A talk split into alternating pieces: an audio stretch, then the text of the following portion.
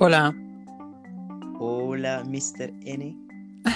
¿Qué onda, Carles? ¿Cómo estás? Muy bien, ¿y tú? Bien también. ¿Por qué Carles y no Charles?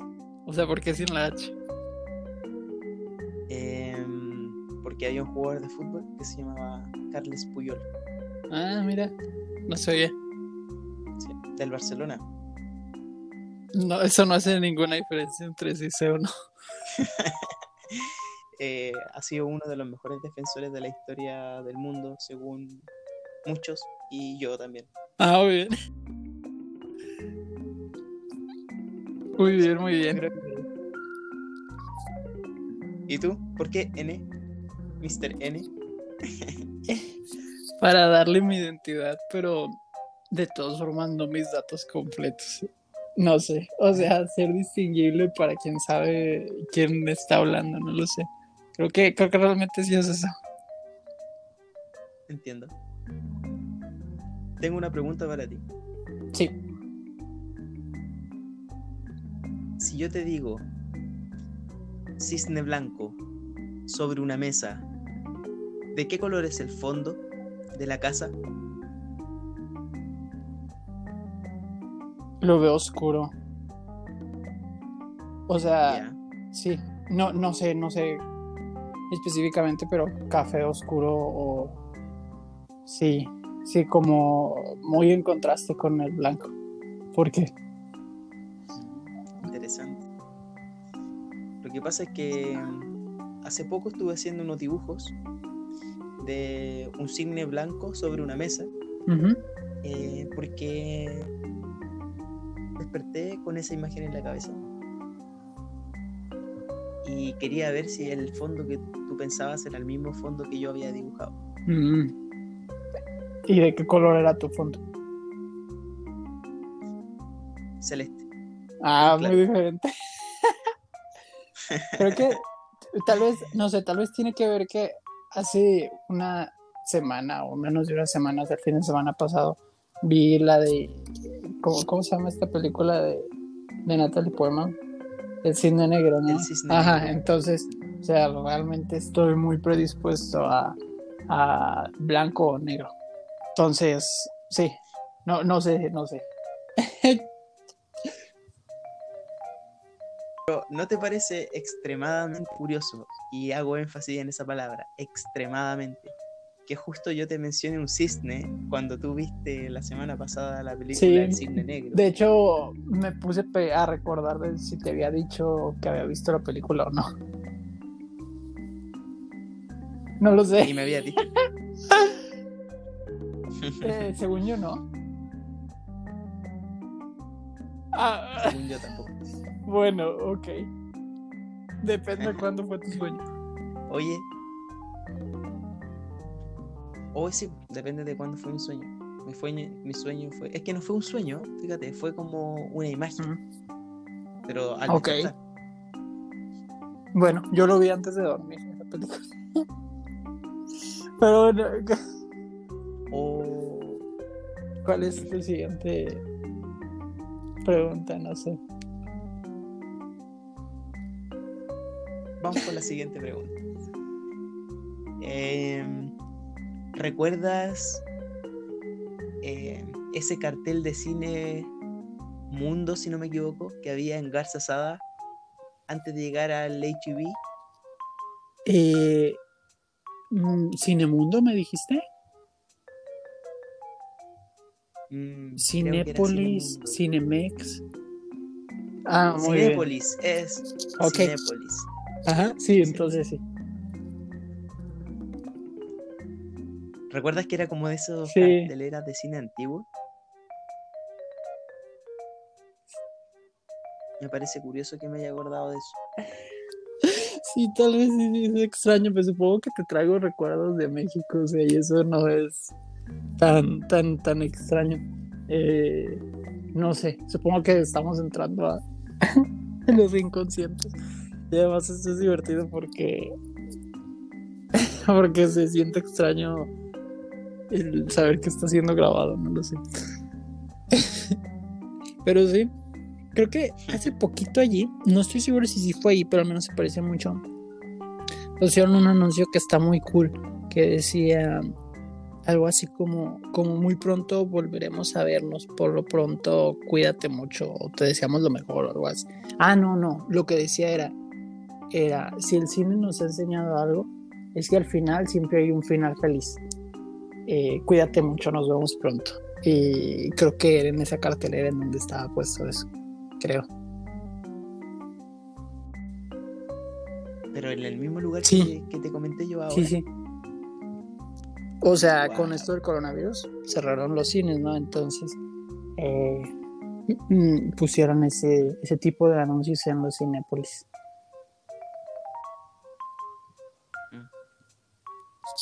Yo recuerdo que fui a ver un par de películas a ese cine.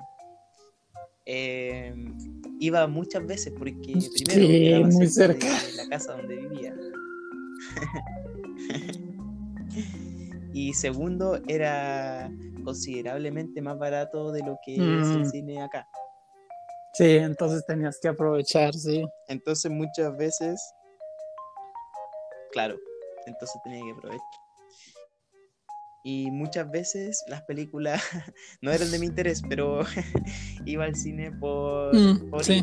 prácticamente. Es una buena experiencia. A mí me gustan mucho los comerciales de Coca-Cola. O sea, llego un poquito antes a los cines para ver sus comerciales. Este. Sí, están Sí. buenísimos. O sea, termina el comercial y yo estoy llorando de felicidad. O sea, están buenísimos. Este, creo que en general a, a toda mi familia le, toda mi familia comparte lo mismo. O sea, nos gusta llegar antes para ver el comercial de Coca-Cola. O sea, están hermosos. Como ese de estás aquí para ser feliz. El de, el de, hola, soy el hombre más viejo del mundo y estoy a punto de conocer al más joven, o no sé qué. Estás aquí para ser feliz. Ah, están hermosos esos comerciales. También. Ujú, Continúa. Y después.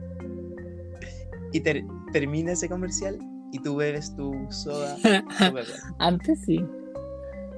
Ahorita ya no tomo coca desde hace varios años. O sea, puedo hacerlo, pero, pero ya no. Ya procuro no. Por opción decidiste no seguir bebiendo. Sí, pues por salud, o sea, porque sí es obvio que está súper mal eso. Este. Creo que en México es el principal consumidor de Coca-Cola y pues de los países top en diabetes. Entonces, creo que tiene mucho que ver. Creo, creo que tiene como no sé cuántas cucharadas de azúcar Ujú. una lata de Coca-Cola. No, ¿Sabes ese dato? pero supongo que sí. O sea, si me dijeras 20, te creería. Claro. Sí, de hecho yo una vez vi un video y en donde decía que tenía muchas cucharadas de azúcar. Y si tú decidieras eh, tomar un vaso de agua con toda esa cantidad de azúcar, Wow. lo vomitarías de inmediato. O sea, por asco, Supongo. no sé. Bueno, es decir, como tiene gas, eso hace que sepa diferente o que la concentración sepa diferente. No sé. Recuerdo que decían que le echaban otro componente para poder tolerar Me está dando asco. que traía. Es que te, te digo que a- ayer me tocó desvelarme y antier y antes de antier. Entonces, como que ahorita que me desperté de mi siesta, estaba muy mareado. O sea, sí, estaba como que, ah, Dios, ¿qué está pasando aquí? Pero, pero bueno. Pero desvelarte te refieres a pasar de largo toda la noche y después Ah, seguir todo no, el día eh, o sea, creo que el martes me dormí a las 10, el miércoles me desperté a las 9 y terminé de trabajar, o sea, de 9 a, a 11 y media. Y luego el jueves, De las nueve 9 de la mañana a 11 y media de la noche. Este, y ayer de 9 de la mañana a 1 de la mañana, a un- o sea, del día siguiente. Este, y pues entonces te digo, como que fue creciendo el horario poco a poco. O sea, martes de 9 a 10, miércoles de 9 a 11 y viernes y jueves, perdón, de 9 a 1. Entonces como que sí se me ha ido acumulando el cansancio. Me imagino, tantos días, tanta hora, Pero un ritmo alto. sí, pero lo más raro es que me gusta. este. Sí. Bueno, hablamos de otra cosa. bueno, cada, cada uno con su gusto. Sí, no, es, es un buen cine, pero. Oye, Néstor, ¿cómo es un buen Ah, eh, ese, ese de Cinépolis, el de Garzazada, eh, le gusta en general mucho a la gente de la zona. Este, y, y en general a mucha gente ahí del TEC lo prefieren sobre el otro que está más cerca, que el de- es el de la competencia, Cine, Cinemix, está en Paseo Tech. ¿Sí sabes cuál? Ujú. Este, y a mí, yo, yo prefiero la verdad el Cinemex porque son salas muy nuevas. De hecho, es, están construidas en el formato premium de Cinemex, pero el precio para competir, yo creo que para competir contra Cinepolis eh, está, está más o menos de- del precio o igual. Entonces eso me gusta. Que, que el Cinepolis Garza Sada está un poquito más viejito y así. Este. Sí, sí, sí. Yo creo que debe de ser de los primeros cines de la zona. Y, y este Cinemex está mucho más nuevo. Pero la gente en general tiene mejor percepción de Cinepolis que el Cinemex. Entonces, o sea, en general la gente prefiere el Cinepolis. Yo prefiero el Cinemex. Pero como todo el mundo de mis amigos van al Cinepolis, pues ya toca ir al Cinepolis. No sé. Lo que más, lo que más curioso me pareció en México era cuando quería ¿Por comprar el popcorn. Ajá. Y me di cuenta que no tenían popcorn con azúcar. Sí, Dulce. acaramelada. O sea, mira, cuando yo fui, no tenían, solo tenían opción mantequilla, Ah, wow. opción salada. Y la caramelada decía como había una especie de caja de vidrio vacía que Ah. decía carame- caramelo. Sí, ok. No había. Es que se convirtió en una favorita del público. Yo creo que, yo creo que me tocaba ir y que estaba agotada, pero sí hay. O sea, ya. No sé. Yo soy como de esa.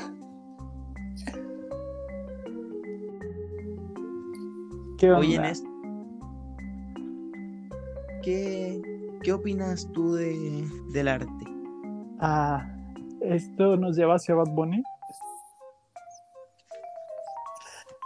Este, Puede ser, puede ser. a ver, a ver. Eh, pues creo que podríamos comenzar con una definición, pero yo no podría darla.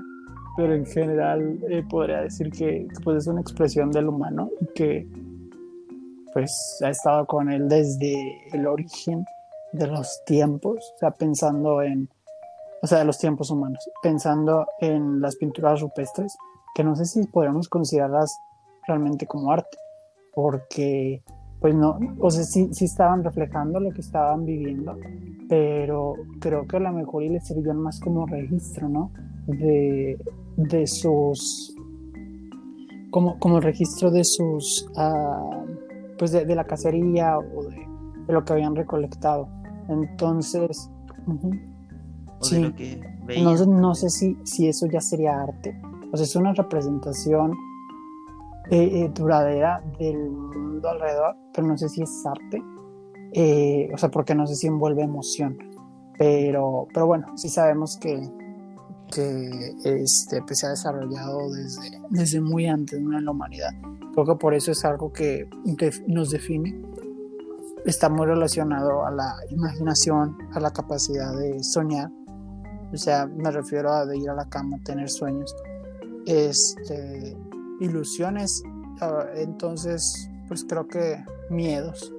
Creo que es algo muy humano, eso podría decir.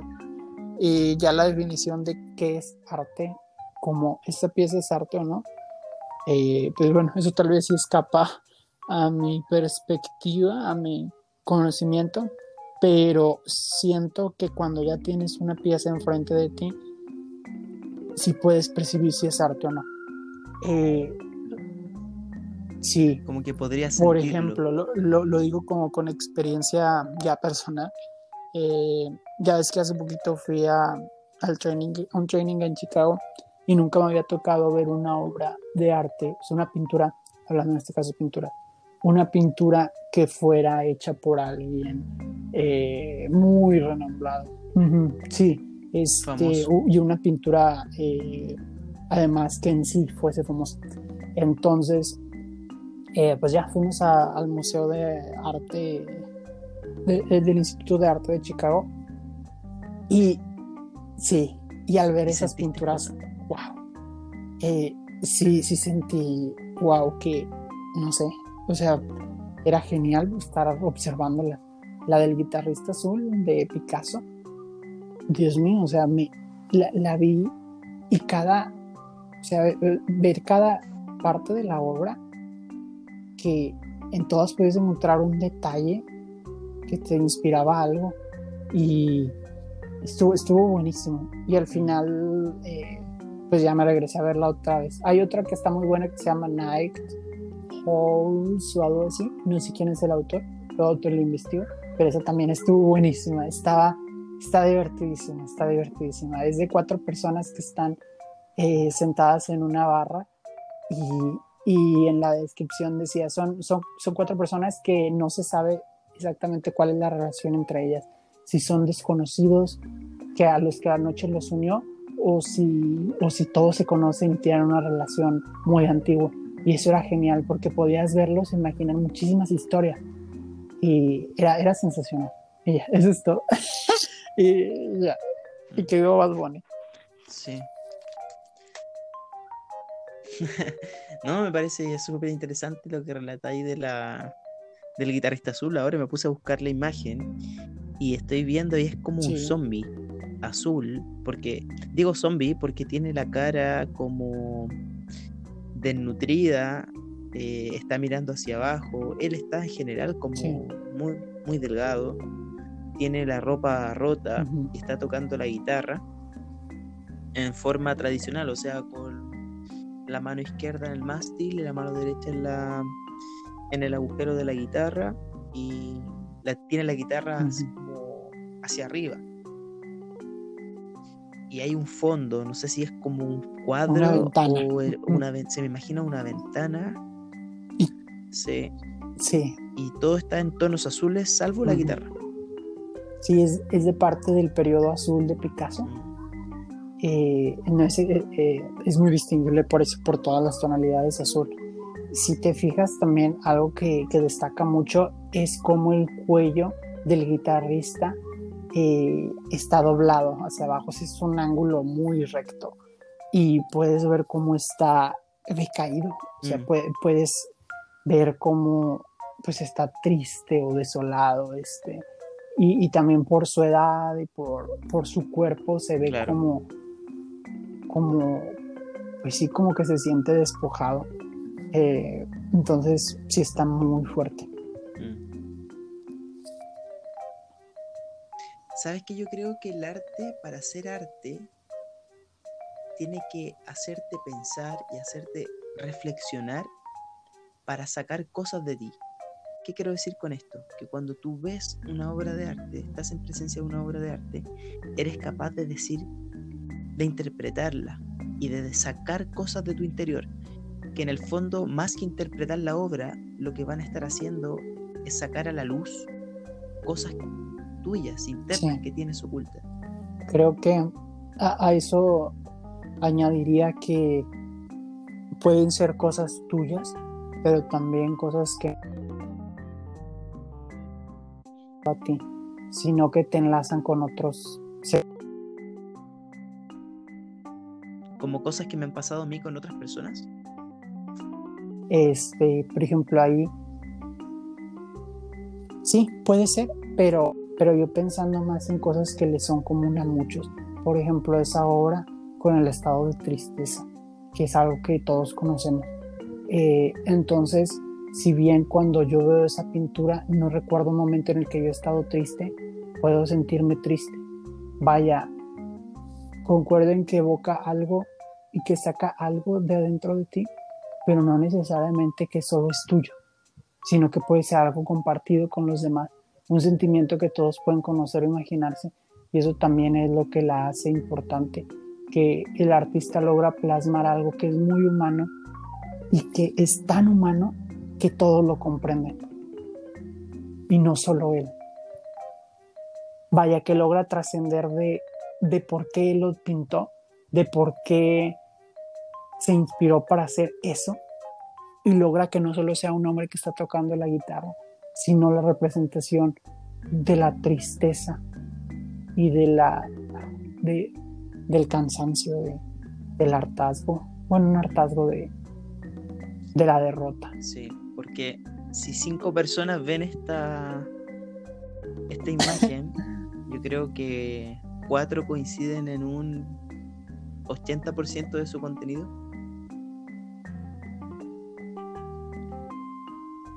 Sí.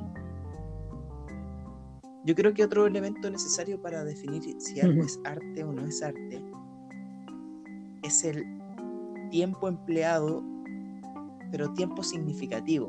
Puede, ¿Qué quiero decir con esto? Que puede destinar 30 segundos. 30 segundos en hacer una obra de arte.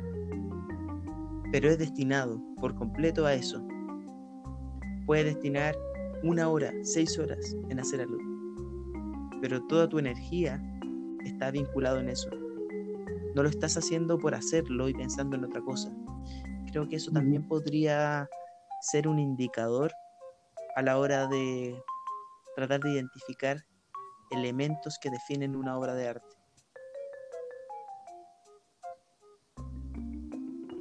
Sí. Eh, sí. También creo que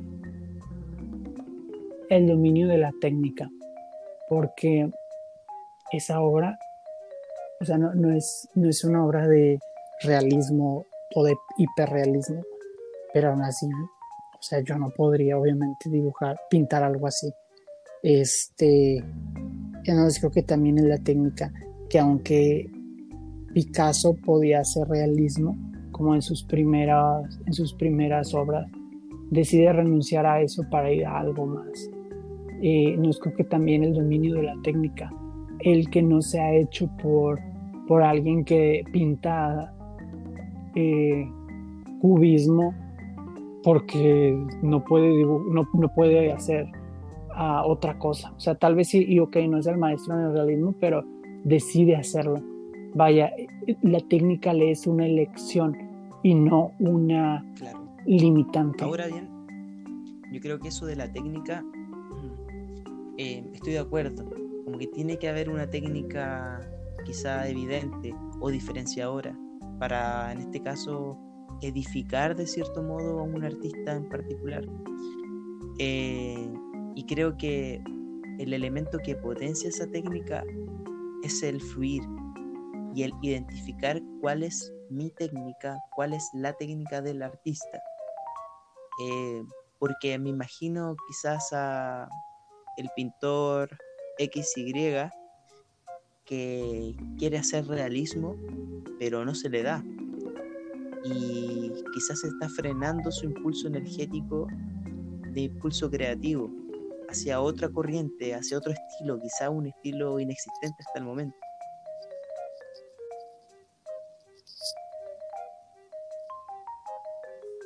Sí, o sea, sí, sí, ok, no, no, no todo el mundo tiene que, hacer tiene que saber hacer realismo. Eh, pero creo que también se me haría difícil distinguir. Bueno, porque yo no sé de arte, pero se me haría difícil distinguir que una persona decide hacer que un punto en una en un lienzo blanco sea una obra de arte porque ahí está representando algo a alguien que pretenciosamente dibujó eso y quiere hacernos creer que es arte. Vaya, creo que la técnica hasta cierto punto si es una referencia de qué tan serio se toma la persona mm. al arte. Yo creo que ahí también influye el contexto en eso que tú estás diciendo. Porque si yo tengo un, la presentación de un artista, por ejemplo, en una sala, y la obra completa se llama el tren de la subjetividad, y dije un nombre al azar, eh, y voy viendo que... Dijiste el nombre de tu... De tu Mira, podría ser. El galería. De la Continua.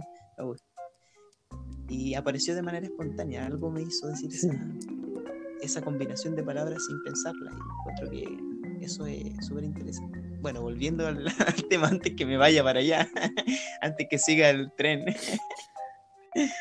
es que cuando. Cuando oigo la palabra subjetivo me acuerdo de ti. Entonces, creo que sí puede relacionarse. El tren, de la, el tren azul de la subjetividad. Y, bueno, y el contexto te mencionaba. El contexto eh, te puede llevar a que un punto en un lienzo blanco sea una obra de arte porque quizás es una pieza eh, elemental para